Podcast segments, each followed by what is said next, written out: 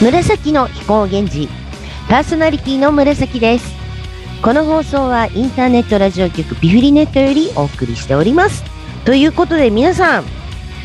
201回目バレンタインデーです。イエーイイエーイじゃないってね。バレンタインデーですよ。チョコレートのご用意はできておりますでしょうか。ね、あの毎年ね、あのチョコレート売り場は大変なことになるかと思いますが、皆さん密に気をつけてチョコレートをご用意いただいて、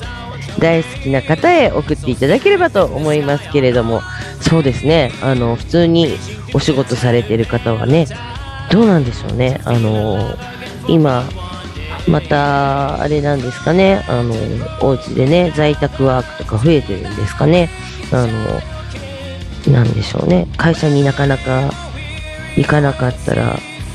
あの会社の人たちにチョコレート配らないで済んだりとかするのかな？どうなのかな、まあ、その辺の経済状況は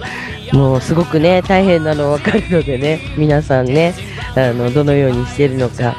まあ、どのようになったのか。よかったら教えてください、えー、私はどうしましょうかね。まああのー、そうね14日。ねえバレンタインデーだからね。まあこんな時期なのでチョコレートをあげれるお客様はそんなに来ないだろうからそんなに量用意しなくても大丈夫かななんてちょっと思ったりしてるんですけどね。どうかな？まあねや気分的になんだろうね子供子供の頃から？っていうんですかね。あのー、バレンタインの時期に誰かにあげなくてもチョコレートを食べるっていうこう子供の頃から。ふふそういう風習があったのでもう本当にちっちゃい頃はねお父さんが会社でもらったチョコレートを分けてもらって食べるみたいな感じだったんですけどね。最近はね弟がもらったチョコレートをちょっともらうっていうこともあるんですけどはい。まあどうなんですかね。まあそうね、あの、まあ、1曲目紹介させていただきたいんですけれどもね、このティアさんのジョージャック・ホールドオンという曲なんですけれども、まあ、もちろんね、何度も聴いていただいている方はわかると思うんですが、結構ね、あの、片思いな感じのね、あのちょっと切ない曲なんですけどね、まあ、そんな人でも勇気を持ってバレンタインデーにチョコレートをあげれたらいいのになーっていう私の希望でございますが、そんなことを考えながらこの曲を聴いていただければと思います。ティアで情弱ホールド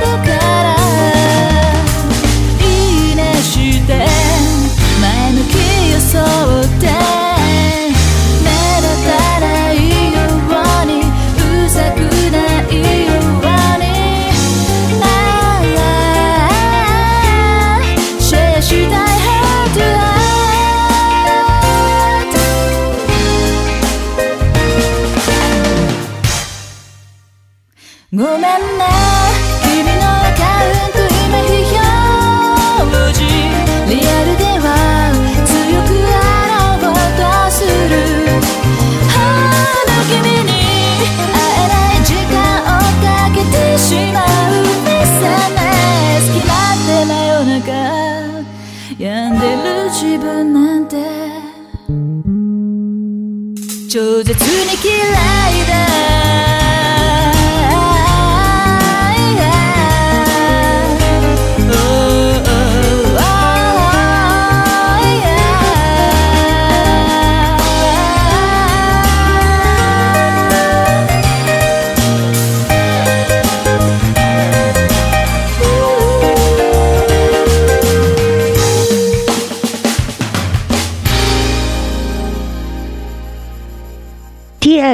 アでジョージャックホールドオン聞いていただきました。そうですね。あの、ちょっとね、あの、まあ好きな人には消極的な方も、今日は2月14日だけは積極的に言っていただければ、まあそういう癖が、私はどっちかっていうとあの、肉食系な方なんでね、ガンガン行く方なんで、うん、うん、まあ気持ちの中ではジョージャックホールドオンに近いところもあるんだけど、あ、こいついける、いけるなと思ったっていうのは言い方変だけど、あ、あの、ちょっとこの人には頑張っていけるかもって思えるような人だとね、ガンガンいっちゃうタイプなんでね、あれですが、まあ、皆さん頑張ってください。ってな感じでね、頑張りついでに、えー、いつもの奈良ビバリーヒルズの応援ソングを聞いていただきたいと思うんですけれどもね、こちらも、あの、ライブハウスの義援ソングとなっております。えーもう老舗のライブハウス、な、えー近鉄奈良駅から、まあ私の足だと徒歩5分、普通の人だったら3分もあれば着くんじゃないかっていう場所にあるんですけれどもね、あの、今回、あの、まあコロナのことがあってね、あの、ライブハウスも、まあ人数制限ができたり、なかなかライブができなかったりといろんなことがあるんですけれども、あのーこの奈良ビバリーヒルズのホーム、えーウェブサイトっていうんですかね、ホームページの方に行っていただくと、あの、通信販売でフェイスタオルとかバンダナとか、いろんなものを売ってるんですよ。T シャツとか。で、こちらそれぞれね、あの、ビバリーヒルズに出たことのある、いろんなアーティストさんの、まあ、一言だったりとか、あの、メッセージがいっぱい入ってるものなんですけれども、その中にですね、この曲も含む、売っております。えーこちらが義援グッズとして売られてる曲なんですけれどもね、あの、曲だけではなくて、ホームページの方を見ていただいたら、そういった有名アーティストさん、いろんな方がメッセージ入れてくれてるんでね、興味のある方はこちらも覗いてみてほしいなと思います。では、曲を聴いてください。Please and Line Up Presents, Presents Song for 奈良ビバリーヒルズで Good Good